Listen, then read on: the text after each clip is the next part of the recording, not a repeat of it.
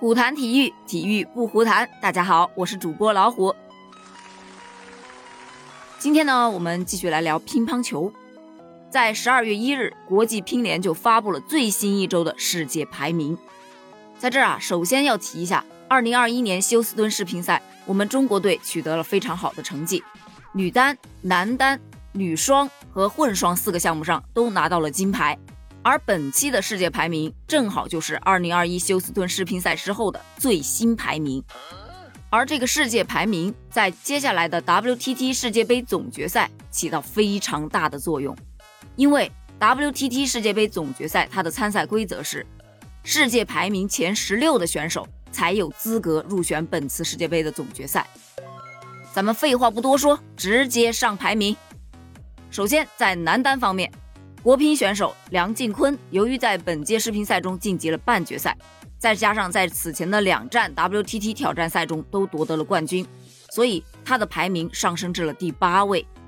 而德国名将奥恰洛夫因为伤病啊缺席了比赛，排名下降了一位，排在了第九位。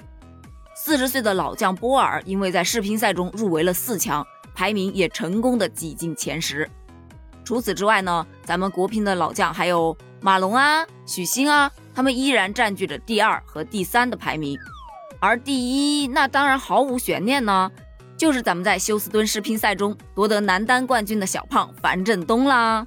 而在本届世乒赛参加了男单、男双和混双三个项目的王楚钦，非常遗憾啊，只排到了十七名，就无缘 WTT 世界杯总决赛了。看完男单方面，咱们再来看一下女单。女单呢，前三名依然是陈梦。孙颖莎和伊藤美诚，而在本届世乒赛刚刚斩获女单冠军的王曼玉排名是第四位，而王艺迪呢，因为在世乒赛当中连续战胜了伊藤美诚、早田希娜两位日本的选手，最终呢闯入了世界杯的半决赛，排名上升了四个名次，位列第六位。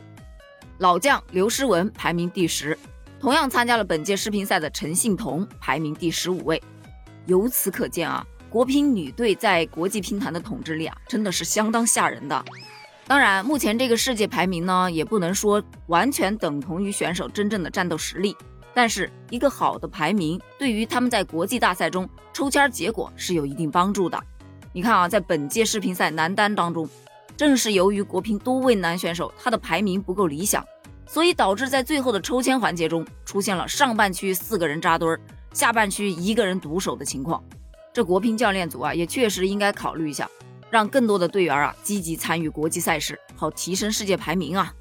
另外呢，前面咱们提到了，马上就有 WTT 世界杯总决赛了，而这个总决赛是在十二月四日在新加坡举行，这也是今年国际乒乓球赛的最后一场大赛。而 WTT 世界杯决赛呢，是 WTT 世界乒乓球公司全新赛事架构中的顶级赛事，今年是首次举办。WTT 世界杯决赛分为了男子世界杯决赛和女子世界杯决赛，各设有单打和双打两项比赛。但是由于全球卫生环境的影响，今年这第一届的 WTT 世界杯决赛新加坡站仅仅只设置了单打比赛。另外值得一提的是，与世乒赛不同啊，WTT 世界杯决赛设置了六十万美元的奖金，换算成人民币应该是四百万。可以说是一笔非常丰厚的奖金了。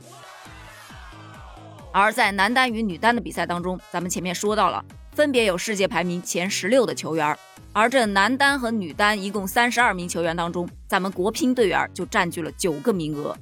另外呢，据最新的消息，女单的头号劲敌伊藤美诚，因为在休斯敦世乒赛当中成绩不是特别理想，所以她进入了闭关修炼的模式。球迷们将无缘看到国乒对阵伊藤美诚了，这个啊不得不说是一个非常大的遗憾啊。虽然说伊藤美诚经常输给咱们国乒的球员，但是他们之间的比赛依然是被球迷们所津津乐道的。